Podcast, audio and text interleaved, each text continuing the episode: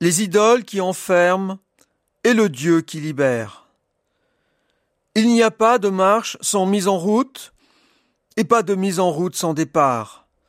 Pas de départ qui ne quitte une maison, une manière d'être, des habitudes.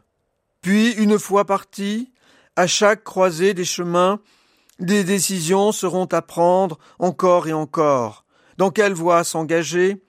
Lesquelles faut-il laisser pour ne pas s'enfermer soi-même dans des contextes sans horizon, sans espérance, loin de là où veut résider notre plus haut désir de vivre? Les récits bibliques sont experts en chemin du salut.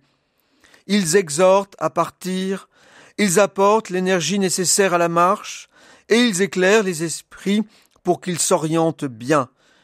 Dans la pensée biblique, le bon discernement libère le choix de Dieu là même où se voient écartés ces faux dieux que sont les idoles.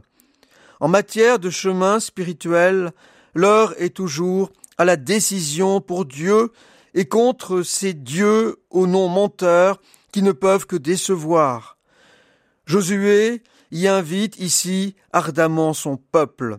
Voulez-vous servir le vrai Dieu? Ou les dieux du pays où nous sommes, leur demande Josué. Et le bon sens spirituel du peuple va parler. Sans hésiter, ils choisissent celui qui les a fait monter de la maison d'esclavage.